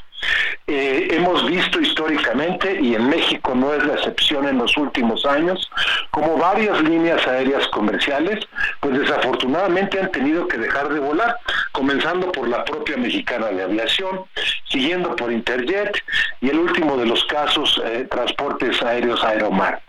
Es un negocio complejo en donde a veces el inversionista privado también tiene sus dudas acerca de poner su capital en riesgo. Entonces, no hace mucho sentido que algo que no necesita el sector en este momento, el sector de la aviación comercial, que es una línea aérea nueva en manos del gobierno y menos en manos de las Fuerzas Armadas, esté operando. Creemos también que algo poco favorable para el proyecto, y aquí viene un poco el sello de la casa de esta administración federal, haya sido inaugurar simbólicamente, como bien comentas, ayer tuvo lugar esta inauguración, con un vuelo inaugural hacia el aeropuerto de Tulum, con más prisas que certidumbre, con menos planeación que improvisación, en donde al cuarto para la una se le otorgó el certificado de operador aéreo el viernes porque necesariamente necesitábamos empezar a volar el día martes 26. Es decir, este primer indicio de, digamos, un tratamiento preferente o fast track en el otorgamiento de permisos, certificaciones, licencias, ya nos da una idea de que es probable que efectivamente, como algunas voces lo han apuntado, no vaya a existir piso parejo frente a las aerolíneas comerciales en manos de inversionistas privados, porque ese trato que se le ha dado para el otorgamiento de permisos y certificados, pues claramente no es el que se le otorga a la iniciativa privada. Habrá que ver qué ocurre ya en la operación de la propia línea aérea. Lo otro que no es buen augurio, Heriberto, es que se había anunciado originalmente que se operarían 20 rutas y mediante la utilización de una flota homogénea de 10 aviones. Y a lo que me refiero con homogénea es el misma, la misma marca y el mismo modelo de aviones. Ninguna de estas cosas tampoco se respetó por las carreras o las prisas de necesariamente inaugurar ayer. Lo que estamos viendo es que esta flota de 10 aviones no estuvo disponible, entonces hoy tenemos una flota medio parchada, con dos aviones que en realidad opera TAR, que es una línea aérea regional en Querétaro, y que simple y sencillamente está pintado por fuera de Mexicana de Aviación, pero que le se conoce como un eh, arrendamiento húmedo, puso a disposición de esta nueva empresa del gobierno mexicano, la operación de sus dos aviones, y de dos o tres aviones de la Secretaría de la Defensa Nacional que están otorgados en arrendamiento financiero por Banobras, que compró esos aviones hace años. Aquí viene otro problema. Esos aviones los compró Banobras vía un procedimiento eh, de procura típico de las Fuerzas Armadas para ser operados por la Secretaría de la Defensa Nacional para fines de seguridad nacional no para temas de operación de aerolíneas comerciales, cuando claramente ni siquiera estaba previsto este proyecto. Entonces, sí son muchas, digamos, las, las preguntas que surgen, Heriberto, al momento, ¿no? Sí, caray, pues eh, ahora sí que nos amplía el panorama, pero esta charla con, con usted nos, nos deja con, con muchas dudas, ¿no? Y, yo me preguntaba, cuando, porque se dice que costó, que costó, yo suponía que parte de ese dinero se iba a ir, por ejemplo, y que y, ayer creo que escuché por ahí decía el presidente que los trabajadores estaban contentos, yo suponía los trabajadores, los ex trabajadores de Mexicana, hubiera pensado que si hubo una lana, un dinero que se derogó por, por el nombre, pues uno de los principales beneficiados eran o los eh, o a quienes se les debía y entre ellos el personal entonces ya, ya, ya por allí empezamos con las confusiones. También está el asunto que, que, comenta de el, las, el tipo de aviones que no son los normales, que, que fueron al principio pocos, que, y, y, que las condiciones son totalmente distintas. E incluso se habló de cifras, se dijo, bueno, pues de aquí esperemos a que en cinco años, este, tal vez ya estemos tablas y por lo pronto va a haber ingresos para este, a esta, la firma hoy que se llama mexicana, es decir, va a haber, y aquí viene lo peligroso del asunto, eh, abogado, subsidio, ¿no? Es decir, esta aerolínea va a operar, a diferencia de las otras, que, que eh, están activadas conforme dinero privado y, y, que se las ven negras para pagar y ahí la van llevando, etcétera. Aquí, pues la competencia desleal es desde que esta, desde que esta aerolínea va con subsidio, ¿no? Totalmente. Mire, para decirlo en pocas palabras, Heriberto, no hay manera de que una línea aérea comercial de nueva creación pretenda competirle de tú a tú a las líneas aéreas comerciales en México y hay que hacer un paréntesis que han sido tan maltratadas por factores exógenos e internos en los últimos cinco años, hay que decirlo, empezando por la pandemia y las decisiones adoptadas en esta administración, no hay manera de que les compita de tú a tú con un 20% de tarifas abajo si no es mediante subsidios. Entonces, no se alcanza a entender qué es lo que se busca con este proyecto, que como le insisto, no se necesitaba. Los proyectos en manos de empresas del gobierno no necesariamente tienen que ser ganadores de dinero. La utilidad puede ser de carácter financiero, pero también de carácter social. Aquí no se entiende cuál va a ser el modelo de negocios.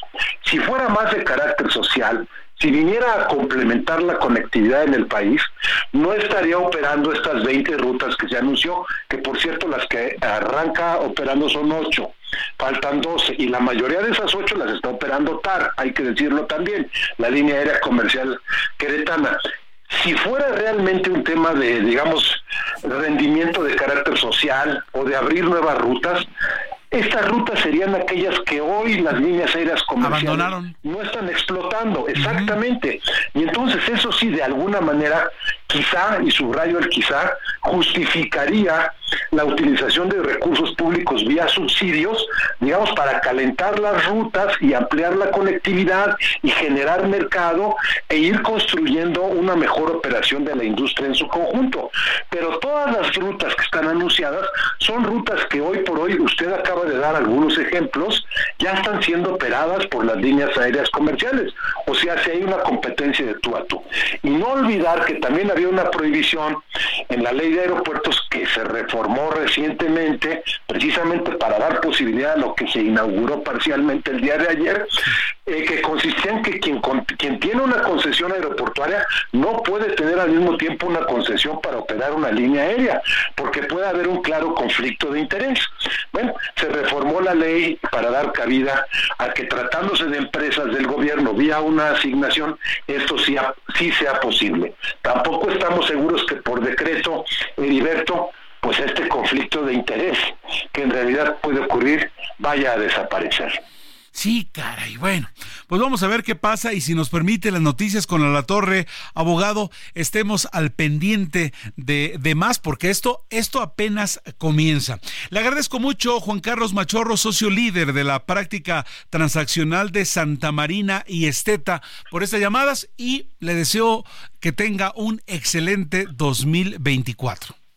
Lo mismo para usted, don Heriberto, y su audiencia y para todos, todos los compañeros por allá y estoy a sus órdenes. Muchas gracias. Muy amable, muy gentil, de verdad. Bueno, también en la Argentina se vio, este, tiene unos ocho años, si no mal recuerdo, por ahí del 2015, que las aerolíneas argentinas, pum, las tomó el Estado, por ejemplo, y el nuevo presidente, pues dice, no, ahí van de regreso, este, ¿quién las quiere? Porque sí, es muy complejo, he estado leyendo por aquí, por allá, y hay una serie de factores muy interesantes en la aviación que hay que tomar en cuenta, y lo que nos decía el abogado, un estrecho margen de utilidad es decir, no crean que es el gran negocio, ¿no? Habrá negocios que, que solitos este, eh, sale la miel por allí a la hora de estar sembrando en la tierra, pero no, la aviación es muy difícil, hay uh, contenidos, hay los, los, los márgenes, él lo, lo dijo, son muy, pero muy estrechos.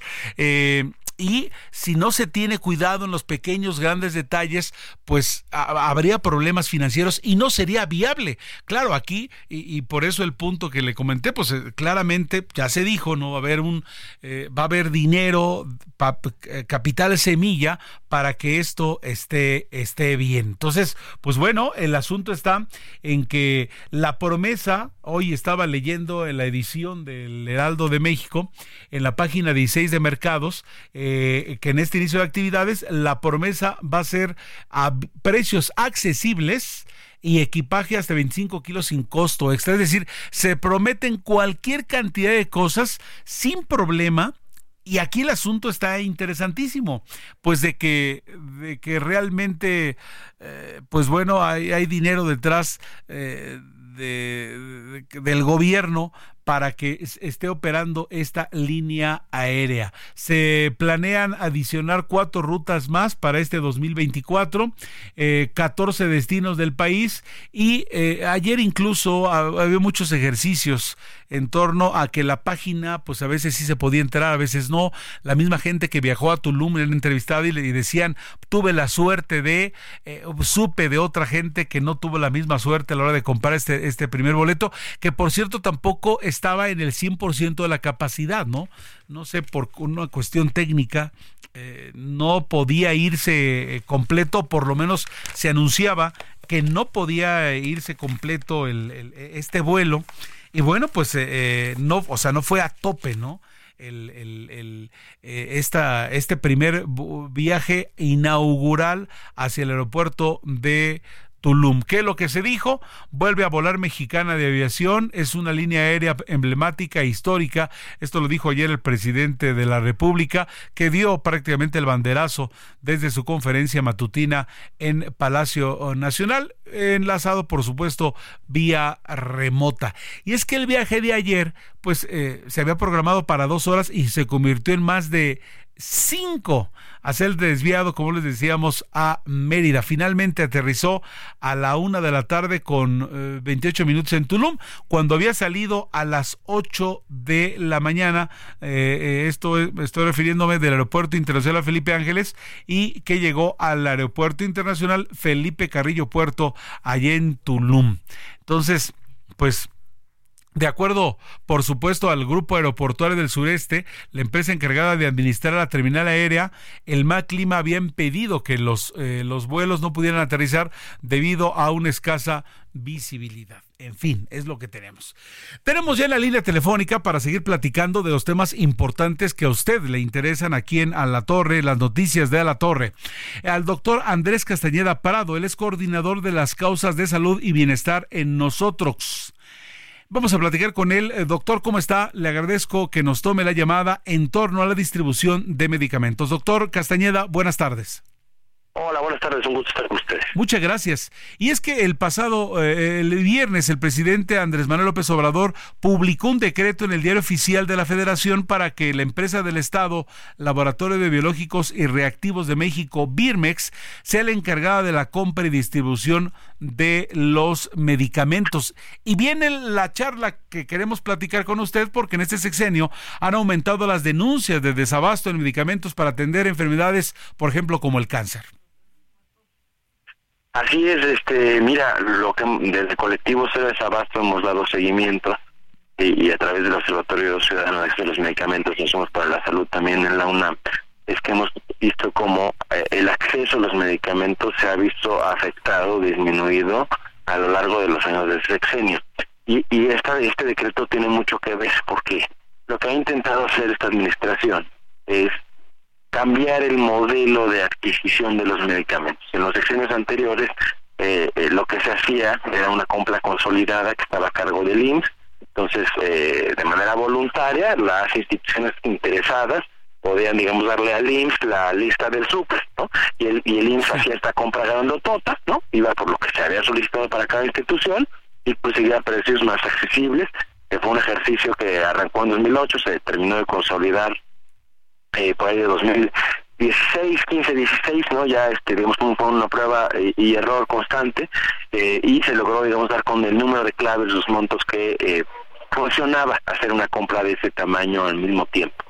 Em, ahora, cuando llegó esta nueva administración, decidió cambiar ese modelo, ¿no? para el cual pues ya la, la, la industria farmacéutica, los distribuidores, las instituciones estaban, digamos, acostumbrados y la habían entendido, ¿no? Que es un proceso realmente complejo. Esta administración un poco subestimó esa complejidad y lo- el primer esfuerzo fue eh, a encargarle a la Secretaría de Hacienda, a, a la Fiscalía Mayor, eh, la compra, ¿no? Eh, esto es un ejercicio que en 2018 no no no no rinde frutos, digamos. La- los medicamentos para el 2018 se compraron en el 2017 pero finales de 2019, ya cuando tenía que haber funcionado esta compra a través de la Secretaría de Hacienda, pues empezó a mermar el acceso y empezaron a, ca- a caerse eh, los niveles de surtimiento a nivel nacional en todas las instituciones, porque el decreto fue ahora todos van a comprar, quieran o no, a través de la Secretaría de Hacienda. Eh, esto es un proceso complicado, ¿no? Entonces, eh, estos, estos, estos procesos, las situaciones eh, fue- fueron complejas, eh, los tiempos también estuvieron apretados, la comunicación fue compleja y eh, fracasó, fracasó la compra y bueno, vemos los niveles de surtimiento como van cayendo hasta que tocan fondo en 2021, que es el peor año en términos de acceso a los medicamentos que tenemos registrados. ¿Y cómo se vislumbra Eh, ahora con este decreto? ¿Funcionará ahora sí? Pues mira, eso es, eso es lo interesante, porque ya la habían agarrado, ¿no? Digamos, para 2023 los niveles de surtimiento mejoraron, ¿no? Eso hay que decir, mejoraron y, y llegamos a estar en los niveles que teníamos en 2017, 2018, es decir, todavía hay, todavía hay mucho que hacer, pero ya, digamos, digamos, es- eso que ya se había avanzado ya lo recuperamos, por así decirlo, pero llegamos ahí a través de una serie de cambios, ¿no? Entonces, primero la Secretaría de Hacienda, después entró el INSABI, después no funcionó, entonces entró el UNOPS, tampoco les convenció, entró el INSABI y la Secretaría de Salud, eh, para esta última compra que parece ser que esa es la que logró digamos este resta- resarcer el daño que se había hecho. Y ahora eh, viene un nuevo cambio eh, porque la compra pasada pues el INSABI deja, de, deja de, de- de figurar la Secretaría de Salud hace la compra que tampoco termina siendo muy exitosa eh, y ahora la nueva apuesta, no digamos es un, pues, un quinto sexto modelo, depende de cómo lo midamos eh, de compras en esta administración, es que ahora lo haga Birmex, ¿no? Y entonces una vez más, por medio de un decreto, le dicen a las instituciones de salud, IMSS, ISTE, eh, el IMSS Bienestar OPD, pues ahora van a tener que comprar con eh, a través de Birmex, ¿no? Sí. Que esa es una idea que no es una idea nueva, ¿no? Eh, Birmex ya se había intentado en las secciones anteriores eh, que fungiera como un distribuidor para, digamos, nivelar o, poder eh, quitarle esa dependencia tan grande que tenía el sistema de abastecimiento a, a través de los distribuidores privados desde la, la administración anterior, pero no, no, no se logró por, por varias razones. ¿no? Pero esta nueva apuesta es que, que- que esta institución que originalmente tenía la finalidad de producir y distribuir vacunas en México, ahora está a cargo de todos los medicamentos e insumos. Entonces, esta es una nueva apuesta. eh, igual una vez como más como muchas políticas de inversión parece acelerado no parece apresurado Y vamos a ver eh, qué, pero qué más ocurre y permítanos estar en contacto con usted para saber más del- de- a- al respecto. Doctor Andrés Castañeda Prado, gracias por la información. muchísimas gracias a ustedes y con Javier a través de Instagram. Arroba Javier-Alator. Toda la información antes que los demás. Ya volvemos.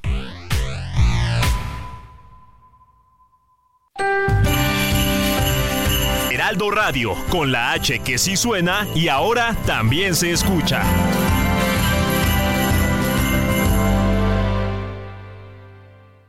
Todavía hay más información. Continuamos.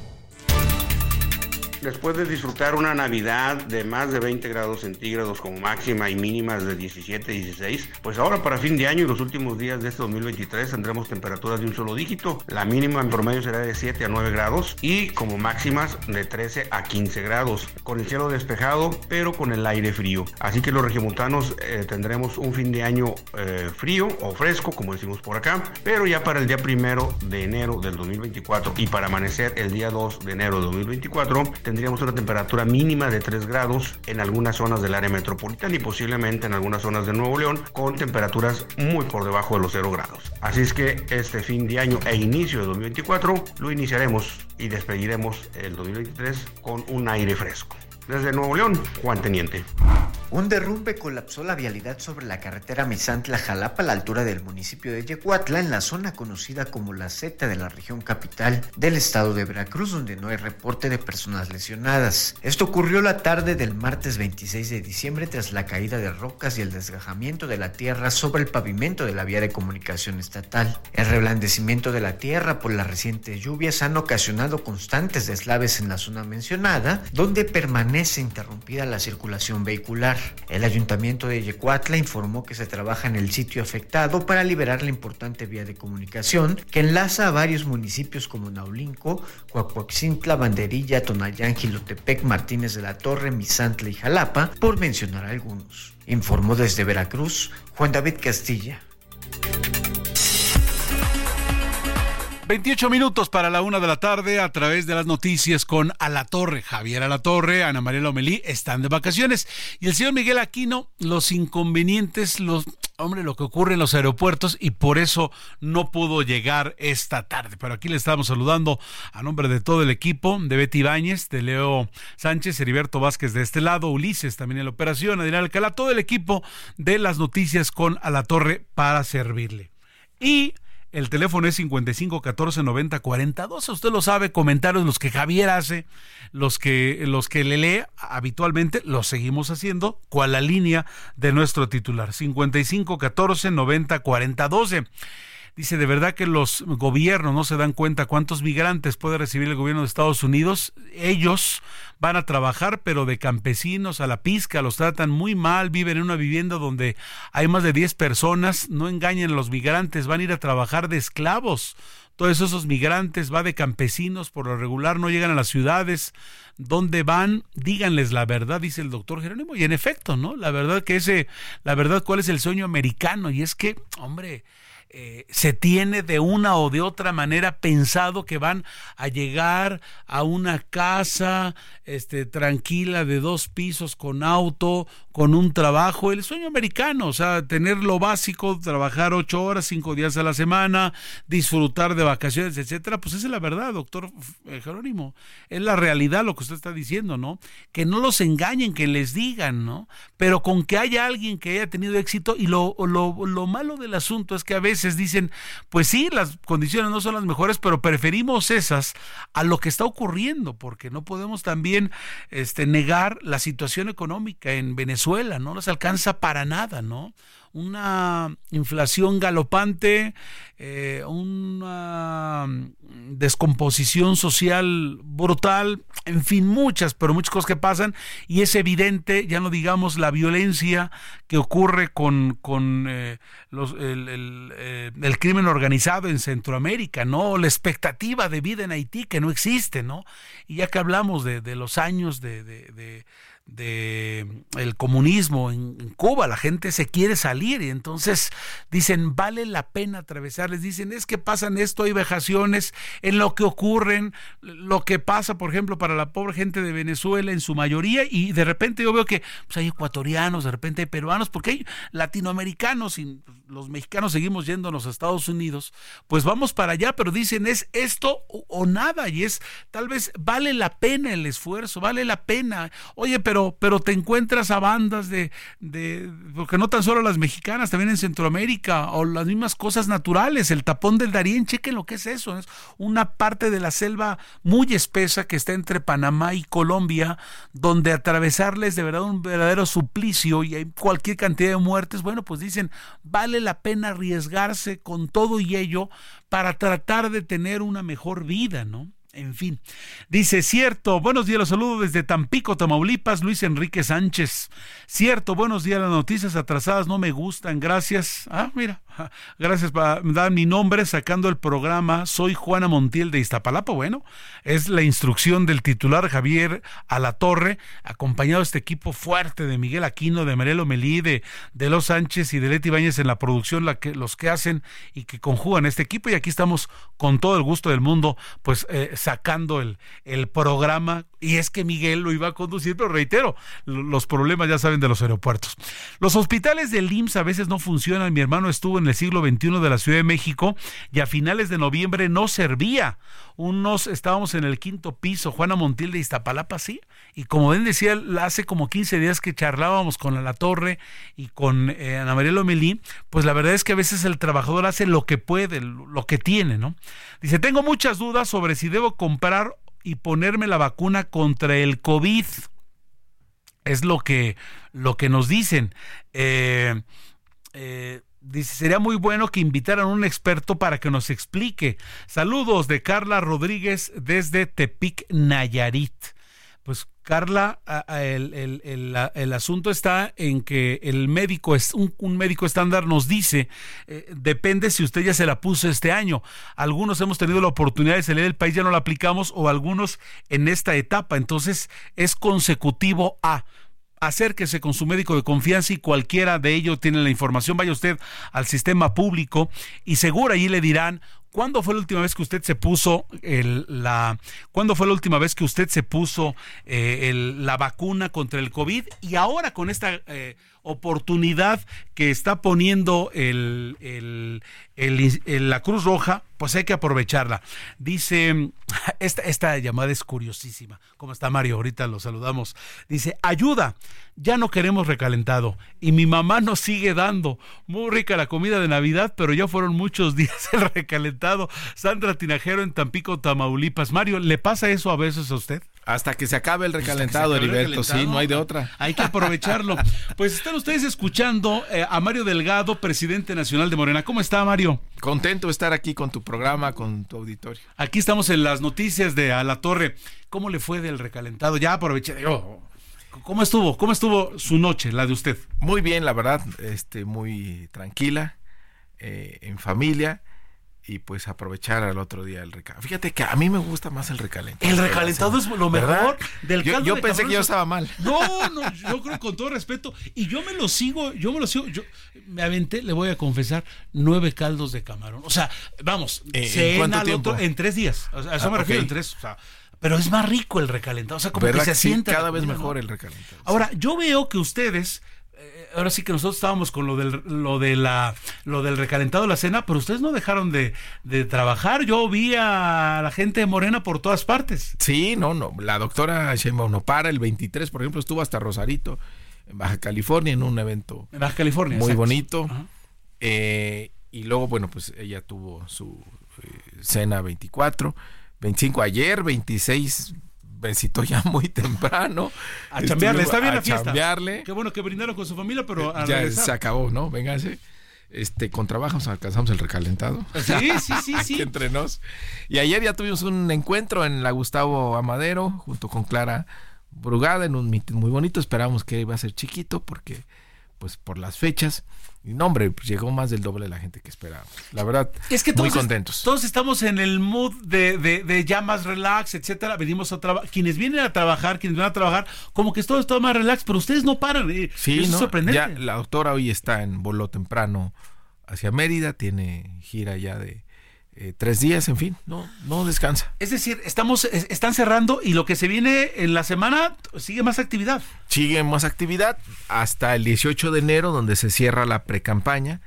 Después ya entramos en este periodo rarísimo que es intercampaña, que no puedes hacer nada, no puedes decir nada, hasta el último día de febrero y arrancamos en marzo ya con la campaña formal, eh, formal final de, de, 90 días, hasta el 2 de junio. La parte final. Entonces, vamos a seguirlos escuchando. Van usted, vamos a seguir sabiendo que la doctora Sheyman y usted andan recorriendo por todas partes. ¿Y, qué se viene para el 24? ¿Qué, qué, es lo que viene? ¿Qué, se vislumbra para Morena? Pues nosotros estamos muy optimistas.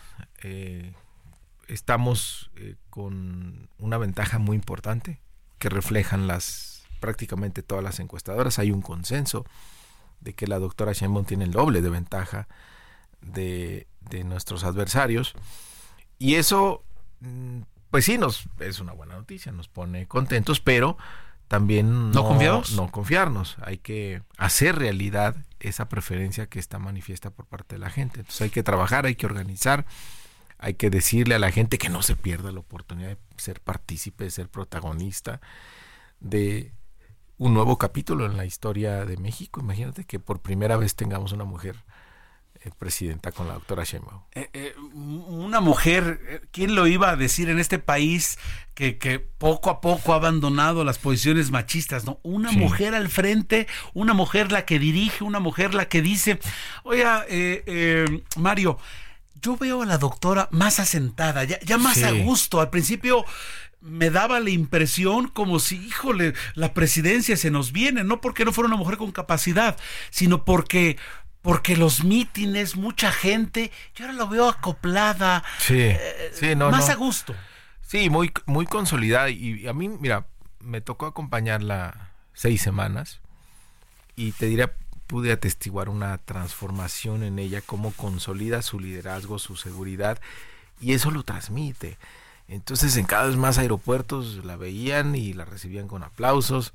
Llegábamos a un restaurante rapidito a comer algo y también aplausos. Es un, fenómeno al, eh, tomar el vuelo con ella. Si tiene que irse como media hora antes porque entre la revisión y la sala que le toca son fotos, fotos, fotos y fotos. Entonces, tiene un liderazgo propio muy consolidado, que es justamente lo que reflejan eh, las encuestas. Entonces, eso es muy eh, positivo y pues la gente compara, la gente decide. La gente, la gente allí está eh, a la hora de estar anotando y la ve. Ahora, yo- también cuando la vemos bajar de templete, porque ella va, dice lo que tiene que decir, pero la veo muy cercana y además la gente feliz de, la gente feliz de. No, de- bueno, de- la famosa selfie. Sí, la selfie, la, selfie. La, lelf- la selfie con la próxima. es una O sea, buena. eh, eh, eh, pero, y además veo a niños, veo a más de casa, veo a abuelitos, No, veo de ah, todos. ¿Sabes qué me encanta a mí, Heriberto? Ver cómo la miran las niñas, las jovencitas. Es un ejemplo. La señora, claro. Es un ejemplo. Pero el mensaje es poderosísimo. Eso que decías tú, la primera mujer presidenta en la historia del país. En un país que durante tanto tiempo hemos sufrido con el tema del machismo, claro. la discriminación, Hay que decirlo. la violencia en contra de las es- mujeres. Yo digo que es como si nuestro país hubiera caminado durante todos estos años con una pierna como amarrada que no podía este caminar bien. Y entonces viene una liberación. Yo creo que va a ser muy importante ese mensaje para todas y todos, porque más las doctoras les dice, a ver, ya se acabó el calladita, te ves más bonita. Ahora las mujeres pueden ser lo que quieran. Y eso es en los mítines es la parte que más me gusta, porque es una catarsis que se ve en las mujeres. Y eso es lo que va a ocurrir en junio del año que entra y va a ser muy positivo. Y ya es hecho, es histórico. Y eso, eso en sí mismo es una transformación, profundiza la transformación que estamos viviendo. Mario, eh, yo he tenido jefas mujeres. Es difícil, porque no todo mundo, en México es poco el, el- alcance de las mujeres en los puestos de decisión de manera desafortunada. Hay empresas, en el Aldo Media Group nos jactamos de ello, ¿no? Eh, hay una, se trata de la igualdad de género, eh, ha- hay mujeres en puestos directivos altos, etcétera. ¿Es difícil para un hombre? Digo, ustedes, ustedes nada menos y nada más el presidente nacional de Morena, el, el partido del poder. ¿Es difícil tener a una, a una jefa? Pues mira, si no tienes complejos temas de machismo y eso, pues no, al contrario. Este, pues es una mujer que yo respeto y admiro mucho, que tiene una enorme capacidad de trabajo, que tiene, pues yo estuve, bueno, he estado muy cerca del presidente López Obrador y tiene rasgos muy parecidos a los de López Obrador. Es una sensibilidad distinta a la de las mujeres. Sí, también tienen un instinto eh, diferente y hay que confiar porque hay cosas que los hombres no vemos. Ah, por supuesto, Y, sí. y ellas lo ven. Y otra cosa también que pues sí nos sacan mucha ventaja, que pueden atender muchos temas al mismo Al tiempo. Y nosotros yo digo, no, no, no, de uno por uno, de uno por uno, si no me hago bolas, ¿no? Entonces, su capacidad de trabajo es, es este, es impresionante y está en todo. A ver, yo soy el coordinador de, de su campaña, pero a veces me da pena que ella está, tiene la capacidad de estar en todo, conducir todo, dirigir todo, estar enterada de todo. Ahora, es una mujer preparada académicamente, o sea, no, no solo en la lucha social, que lleva años haciéndolo, este, fíjese que tuvimos la suerte de, de, de- de- platicar con ella y ser eh, en la parte cuando iba a ser cuando era candidata a la a la en aquel entonces eh, delegación Tlalpan. Y ahora que la vimos en Tlaxcala se, se lo comentaba. Y se acuerda también tiene una muy buena memoria ¿eh? tiene me, me dijo datos de, de ese encuentro que tuve la suerte de, de- de- de estar con ella hace nueve años más de nueve años y, y- y me dijo datos concretos. Entonces también se ve que es una mujer que tiene una gran memoria, ya no tan solo como una académica que, que, alcanzó el máximo grado como doctora, que es una gente respetada en el medio, sino y como luchadora social, sino que, que es una mujer que, que, tiene una inteligencia más allá. Yo así la vislumbro. Sí, bueno, eh, tiene doctorado en ingeniería en, en energías y fíjate que es de las pocas funcionarias que tienen ese perfil, que tienen un, una formación académica muy fuerte, pero y que esa formación la permite transformar en políticas públicas exitosas. Por ejemplo, el tema de la mejora de la calidad del aire en la ciudad cuando ella fue secretaria del Medio Ambiente. Porque ella participó en el panel de cambio climático que ganó el Premio Nobel de la Paz. Entonces, como estos conocimientos que tiene los aplica en políticas públicas que tienen resultados exitosos. O ahora, por ejemplo, me gustó mucho lo que hizo en la central de Abasto, que es un área muy grande, que son un montón de bodegas, y puso paneles solares arriba para que generar energía eh, limpia. Entonces, e, esta formación sí le permite ver los problemas nacionales de manera diferente y plantear soluciones. Es bien aterrizada, ¿eh? Digo, a pesar de su alto nivel académico, es muy aterrizada a la hora de ah, echar muy, Sí, sí, sí, sí. Oiga, eh, digo, es evidente que Claudio Sheinbaum acapara, ¿no? El, interés de Morena, pero estamos en la Ciudad de México. ¿Y, cómo va la candidata Clara Brugada? Clara, muy bien. Eh, es también una mujer con una eh, gran formación en la lucha y que demostró ser una gran gobernante en Iztapalapa era prácticamente imposible gobernar. Y ahora la gente se siente orgullosa de vivir en Iztapalapa. Y de veras estos, cuando pasas por estos corredores seguros que hizo, que es una innovación en la forma de iluminar eh, los corredores, además eh, arreglando todas las banquetas, poniendo cámaras, invitando a los artistas a que hagan murales. Es, es una sensación de seguridad, pero además como de gozas mucho ver las eh, murales que hacen ahí las, eh, los jóvenes. Y vaya que sí es difícil Iztapalapa, ¿eh? y es muy difícil. Entonces, sí logró cosas extraordinarias, eh, Clara, que ahora en la ciudad va a ser muy importante. Y este equipo, las veo como equipo, ¿eh? ¿Ah, A Claudia y a Clara, desde la presidencia de la jefatura de gobierno, que le va a ir muy bien a la ciudad. ¿Y, y cómo vamos en las encuestas con, con Clara Brugada? Muy bien, también. Sí, quieren hacer el mito de que está complicada la elección. La verdad es que hay una ventaja importante, que hay que cuidarla, hay que consolidarla, hay que trabajar para, para ampliarla. Oiga, Mario, dos mujeres, ahora sí que dos mujeres, este, de una y de otra perspectiva, ambas luchadoras sociales, pero de repente usted tiene que ser el, punto de enlace entre las dos, ¿no? Sí, ahí estamos con esa eh, tarea desde el partido, hay que escuchar mucho y hay que tomar decisiones que favorezcan a sus, a sus campañas. Ahora, ¿por qué votar por Morena? Porque creo que hay muchas evidencias de que nuestro país va por un camino diferente al que parecía que estaba condenado con los gobiernos neoliberales.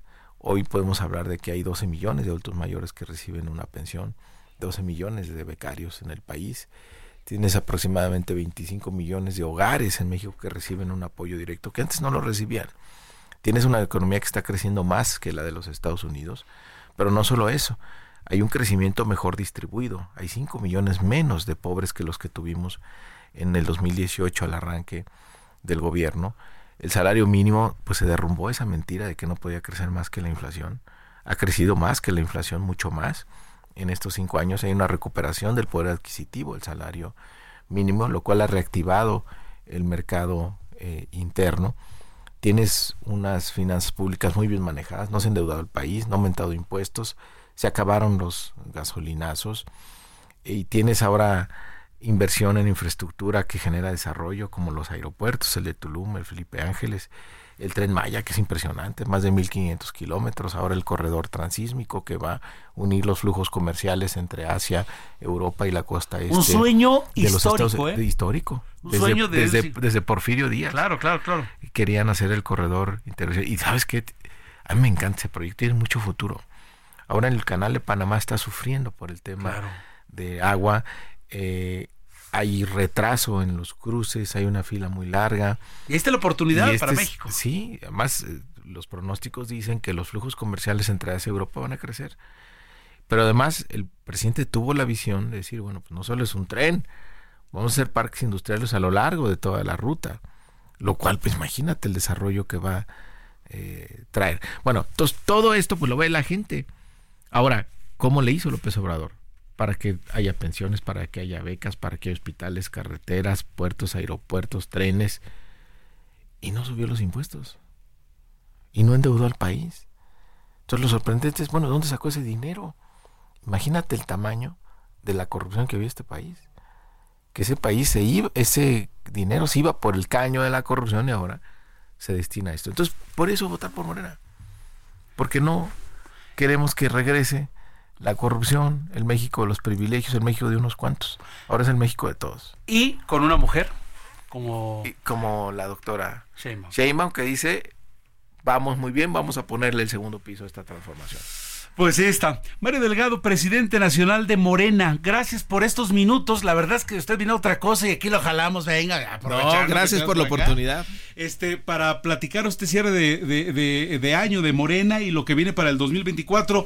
Mario, le deseamos lo mejor de lo mejor a usted, a su familia, a todo su equipo, que siguen chambeándole. ¿eh? Yo, yo los admiro porque en esta parte, en este, en esta parte final del año, nomás el trabajo no se acaba y hay que dar gracias por tener chamba, ¿no? Sí, así es. Gracias por esa oportunidad.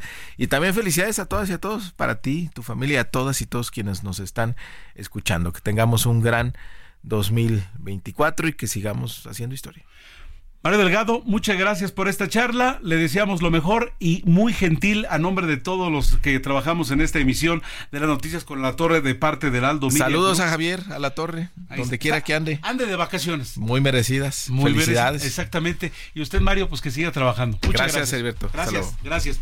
Bueno, son las 12 con 53 minutos. Ya vamos.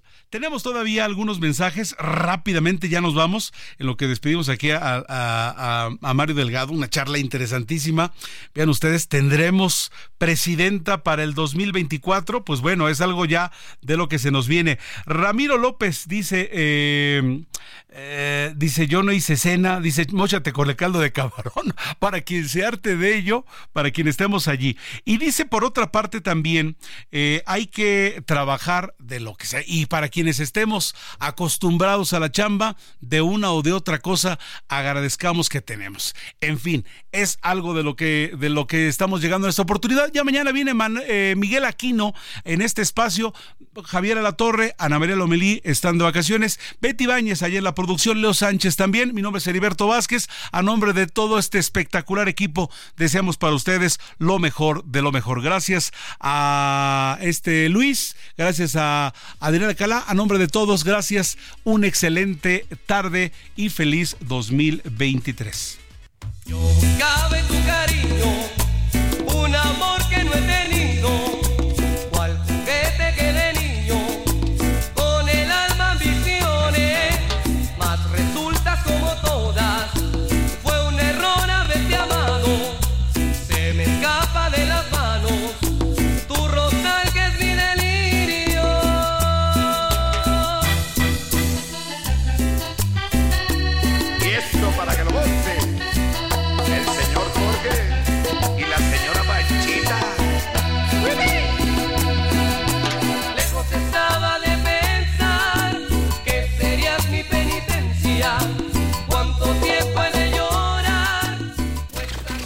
Gracias por acompañarnos en Las Noticias con Javier La Torre. Ahora sí ya estás muy bien informado.